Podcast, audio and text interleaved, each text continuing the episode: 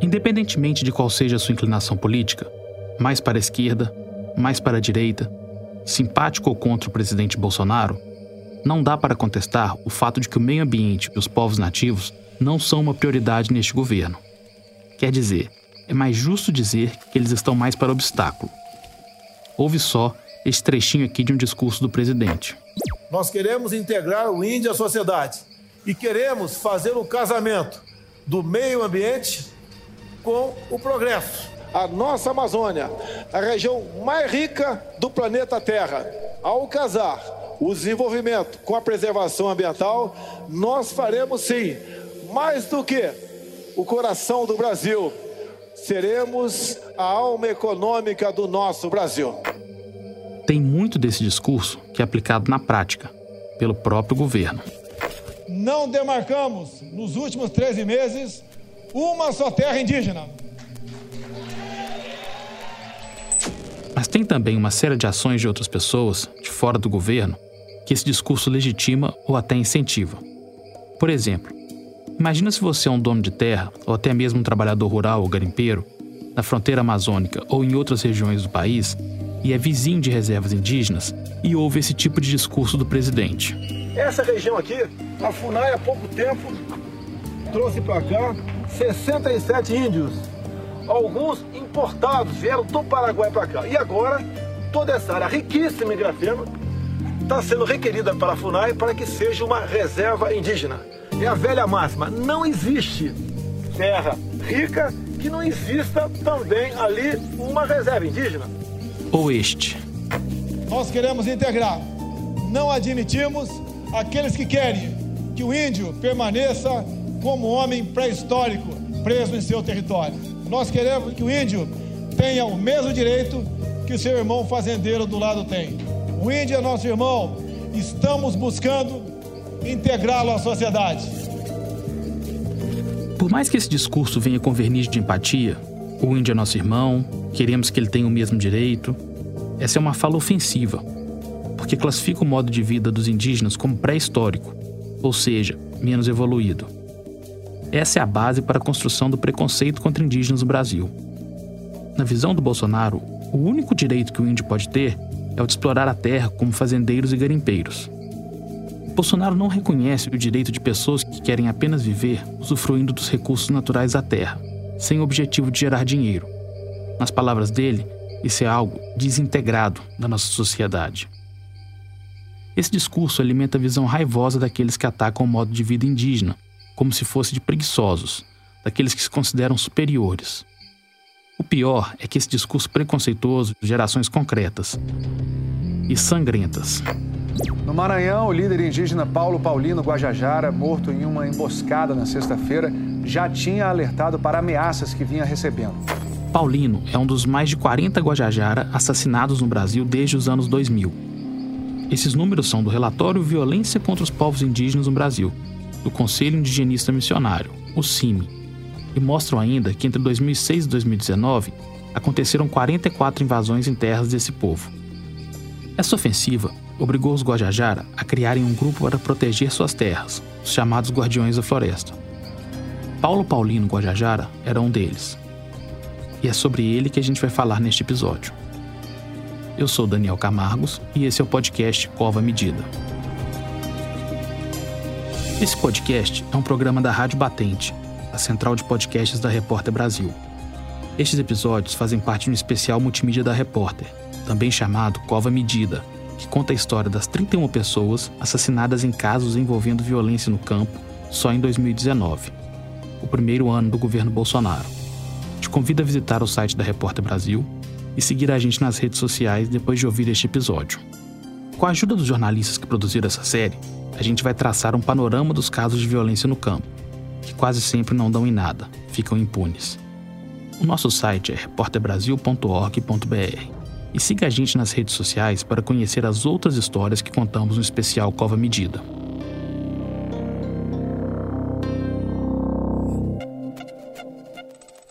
É absolutamente equivocado alguém dizer o que os índios querem, porque não são os índios É o povo Panará, é o povo Numbiquara, é o povo Guajajara, é o povo Chetá, é o povo Guarani. Bom, e aqui nós passamos o resto da vida falando dos 300 povos que tem no Brasil. Esse é o Carlos Marés, professor de Direito da PUC do Paraná e que foi presidente da Fundação Nacional do Índio, a FUNAI, durante o governo de Fernando Henrique Cardoso.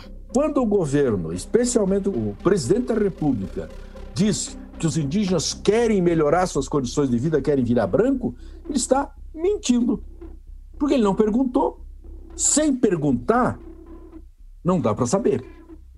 Portanto, tem que consultar e consultar seriamente. Ele se refere às falas do Bolsonaro, que você ouviu no começo do episódio. Esses argumentos do presidente, repetidos desde antes da eleição, escondem o interesse econômico pelas terras ocupadas há muitos e muitos anos pelos indígenas. É uma disputa por território. Os territórios que os indígenas estão e que vivem e que sempre estiveram são os últimos territórios eh, preservados que nós temos no Brasil. E, portanto, existe uma riqueza visível. Né? Independente das riquezas minerais, das, das outras riquezas eh, invisíveis, digamos assim, há uma riqueza visível, que é a própria floresta. Quando o governo acha que as florestas devem ser destruídas, porque o que importa é a possibilidade de ganho econômico, é, já cria um problema, porque esses especuladores se sentem muito mais à vontade para enfrentar a floresta, para ir buscar as riquezas visíveis da floresta, que são fáceis de tirar, em todo caso. E como a maior parte das florestas são terras indígenas, bom, é, nós temos um problema também com os povos indígenas. Então, a Constituição Brasileira de 88, é, que garante aos índios o direito de continuar existindo como índios. Ou seja, os índios podem ser índios para sempre. Eles não precisam não ser índios.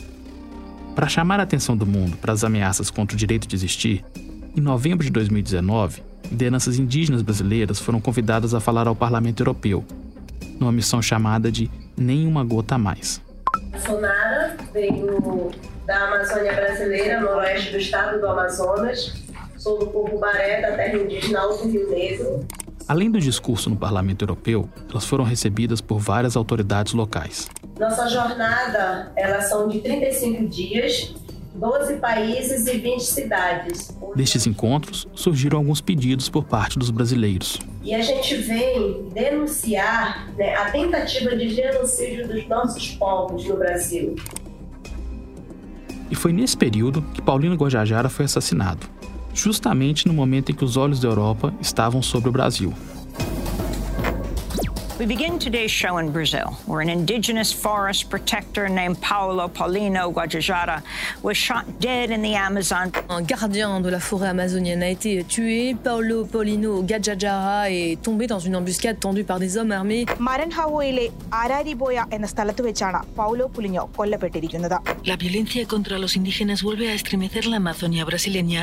Este viernes un grupo de madereros mató en una emboscada a este hombre, Paulo Paulino Guajajara. O grupo de agentes florestais indígenas Guardiões da Floresta foi emboscado por madeireiros na noite de ontem dentro da reserva indígena Araribóia, na região de Bom Jesus das Selvas, que fica a 466 quilômetros aqui da capital São Luís. As invasões na terra indígena Araribóia continuam, assim como nos outros territórios indígenas do Maranhão, onde também outros assassinatos aconteceram. Né? A gente teve a morte do. Essa é a repórter Maria Fernanda Ribeiro, que apurou essa história para o especial Cova Medida, para o site da Repórter Brasil. Durante a produção da reportagem, a Maria conversou com o Tilderlan Rodrigues da Silva, coordenador regional do CIMI. Ele conhecia o Paulino desde pequeno e tem acompanhado as investigações. Então a morte do Paulino para você foi muito impactante. Ah, demais, fiquei sabendo, agora não acreditava. Ele tinha relatado para você alguma coisa antes? Já antes a gente já vinha conversando com eles, né? não só com o Paulino, mas com todo o grupo, né? Porque o grupo dos guardiões, né? Eles sempre conversavam comigo dessas ameaças. A gente já tinha pedido, nós tínhamos pedido a inclusão deles no, no programa de defensores, porque sabia que, que eles, eles estavam correndo perigo, né? O Gilderlan falou aqui dos guardiões, e ele está se referindo aos guardiões da floresta. A criação desse grupo foi um pedido dos anciãos aos mais novos da terra indígena Araribóia, feito na primeira assembleia deles, em 2007. De lá para cá a gente foi, foi trabalhando, né? Trabalhando com eles. E aí em 2011, 2012, né, ele pegou mesmo esse nome, né? Porque daí a FUNAI também começou a, a atuar junto, né? Oferecer as ajudas e criou essa questão dos guardiões. Aí de lá para cá ficou, né? E como o Juderlan falou, Paulino e vários dos guardiões da floresta vinham sofrendo ameaças de morte. Essa aqui é uma gravação do próprio Paulino Guajajara, falando para um documentário da Thomson Reuters Foundation. Lá no povoado lá tem um caralho lá branco que tá jurando de me matar. E agora mesmo não tá nem com um mês. Que ele andou atrás de mim para matar eu por causa que eu defendo a floresta. Ele é madeireiro? Mas ele é pistoleiro pago por madeireiro. Em setembro de 2019, o Paulino e outros guardiões tinham sido incluídos num programa de proteção. Então, assim, dois meses depois dele ser incluído num sistema de proteção, ele foi assassinado. E você acha que a chegada dos guardiões acirrou o conflito, porque aí os madeireiros perceberam que tinha gente ali para defender? Isso acirrou, isso sim. Exatamente por isso, porque aí é, é, eles sabem que, que tem gente, tem gente do território, os indígenas, que estão fazendo a proteção. Então isso se acirra, né? Se acirra mais o conflito, porque antes é, se havia as denúncias, se faziam a, a, as operações, mas não dava em nada praticamente. Não dava em nada. De acordo com o Ministério Público Federal, um dia antes do assassinato do Paulino, invasores entraram no território indígena. O Paulino e outros guardiões estavam fazendo a ronda. Encontraram na floresta uma moto que era dos invasores que estavam ali para caçar ilegalmente. E eles apreenderam essa moto. No dia seguinte. Essa informação é importante. Os guardiões não só fiscalizam e denunciam, eles apreendem provas. No primeiro dia de novembro de 2019, quando voltaram da caçada, os invasores deram falta dessa motocicleta. Seguindo as marcas de pneu na mata, eles chegaram nos indígenas. Foi neste momento que os pistoleiros dispararam contra Paulino e outro guardião, Laércio Guajajara. Parece que o Laércio correu durante 10 quilômetros para conseguir fugir também de ser assassinado pelos madeireiros. O caso do Paulino, que, o que lhe chama atenção é porque é um dos poucos crimes de, de morte contra indígenas esclarecido. O Paulino foi morto por madeireiros que invadiram o território. Segundo a polícia, os nomes deles são Antônio Wesley Nascimento Coelho e Raimundo Nonato Ferreira de Souza. Mesmo com toda a repercussão do assassinato do Paulino Guajajara, pouca coisa mudou depois disso. As informações que a gente recebeu é que as ameaças continuam. Agora, elas recaem sobre a família do Paulino. Eu conversei com o pai e com o irmão, né? O pai dele diz que né, sente muitas saudades, que como a morte do filho dele chamou a atenção do mundo todo, ele é também uma pessoa que se sente ameaçada né, diante da repercussão. Eles se sentem também injustiçados e sozinhos e isolados, porque o Paulino ele era o filho mais velho, né, dos irmãos. Ele ajudava a família, então assim ele levava dinheiro para casa das diárias que ele fazia. Então a família está se sentindo desamparada pelo sistema. O Paulino tinha um filho de um ano e tanto a mulher dele, a viúva, como o filho, a última informação que eu recebi, que eles moram com o pai do Paulino. E sobre o Laércio, ele segue muito ameaçado, ele é a principal testemunha né, desse assassinato. Sim, ele é a principal testemunha, ele sobreviveu, ele estava lá e as ameaças continuam. As informações que a gente recebeu é que as ameaças continuam. A Justiça aceitou uma denúncia do Ministério Público Federal e foi expedido também um pedido de prisão preventiva para os executores do crime. Só que não tem ninguém preso. Esse é Gilderlan de novo. Ninguém foi preso ainda. Quem são essas pessoas que estão envolvidas na morte do Paulino? Olha, eles fazem parte desse esquema madeireiro, né? E é importante a gente entender como os homens que atiraram contra Paulino e Laércio se encaixam dentro do organograma da extração criminosa de madeira. A questão do madeireiro, ela não é um madeireiro, aquele do transportador, né? Que às vezes as pessoas confundem muito. Só que, que quando vocês falam da, da retirada de madeira ilegal dentro de uma terra indígena, você tem que olhar Desde o cara que se diz que é o caçador, que vai lá, que é o cara que vai fazer a identificação da área, o cara que vai iniciar, né? o serrador, né? o dono do caminhão, o cozinheiro, tá? porque é toda uma estrutura montada né? uhum. né? dentro da terra indígena para poder viabilizar a retirada de madeira. Então não é tão, tão simples assim. Os assassinos do Paulino pertenciam a esse grupo, conheciam a terra indígena muito bem. E conheciam também o Paulino? Não, eles não conheciam o Paulino, eles sabiam da existência de um grupo de guardiões. Tem apenas um que conhecia o Paulino, esse ele conhecia. E eles, eles tiveram problemas né, lá nas aldeias porque ele continuava levando madeira lá para dentro do território. E os indígenas tinham feito uma ação recente onde tinham expulsado os madeireiros de lá e tinham feito a apreensão de alguns caminhões. E esse conhecia bem o, o Paulino. E ele estava na região no dia do crime. Mas tava ele não está entre os ele não tá entre os que tiveram pedido de prisão. Não, uhum. não, não está. É isso que a gente também está lutando para ver se consegue que ele também tenha o pedido de prisão. A outra parte dessa indústria ilegal da madeira, os donos da grana mesmo, esses não dão as caras nos territórios. São os empresários, né? E esses nunca aparecem, né? dificilmente se consegue identificar, né? Por ficarem na sombra, fica difícil para a fiscalização levantar as serrarias ligadas à extração ilegal de madeira. Porque na, nas regiões, às vezes, tem, eles têm apelido, né? E aí o registro, muitas das vezes, é outro. Mas mesmo os que foram identificados com nome e sobrenome, como Antônio Wesley Nascimento Coelho e Raimundo Nonato Ferreira de Souza, acusados de terem matado Paulino Guajajara, não estão presos. O crime é muito maior do que o homicídio. Esse é o Carlos Marés, ex-presidente da FUNAI, falando de novo. O crime são os homicídios resultados de uma ação criminosa de destruição da mata, da floresta, de destruição de trabalho fora indígena, que é o trabalho do carvoaria, por exemplo, né? Então, implica em um crime tão grande e tão bem feito e tão bem escondido e que gera tanto dinheiro que se torna muito difícil investigar.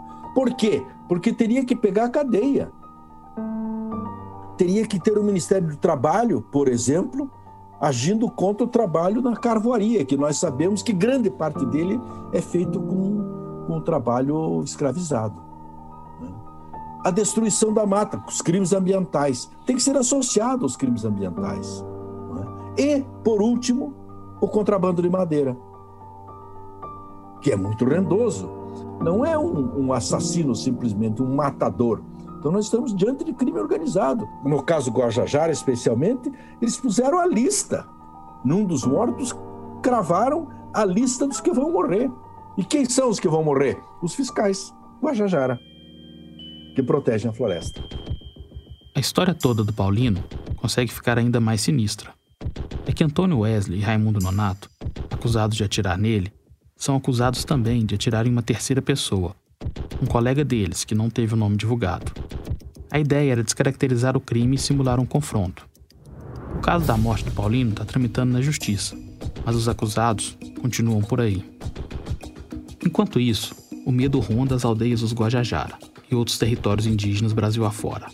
As invasões a terras indígenas, por exemplo, mais do que dobraram no primeiro ano do governo Jair Bolsonaro, um aumento de 135% em 2019, quando comparado a 2018. Os dados do relatório Violência contra os Povos Indígenas do Brasil, do Conselho Indigenista Missionário, apontam ainda para um total de 256 invasões, chamadas de possessórias, e também de exploração ilegal de recursos e danos ao patrimônio em terras indígenas, em 2019. No ano anterior, haviam sido 109 casos. A frieza desses números todos aponta para um cenário de permanente desamparo.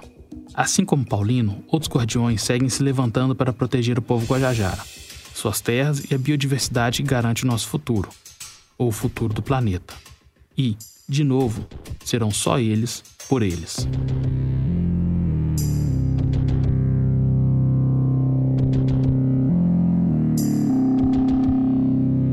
Esse podcast é baseado nas investigações feitas pela Repórter Brasil para o especial multimídia Cova Medida, que tem coordenação de Ana Magalhães, Mariana Della Barba e eu, Daniel Camargos.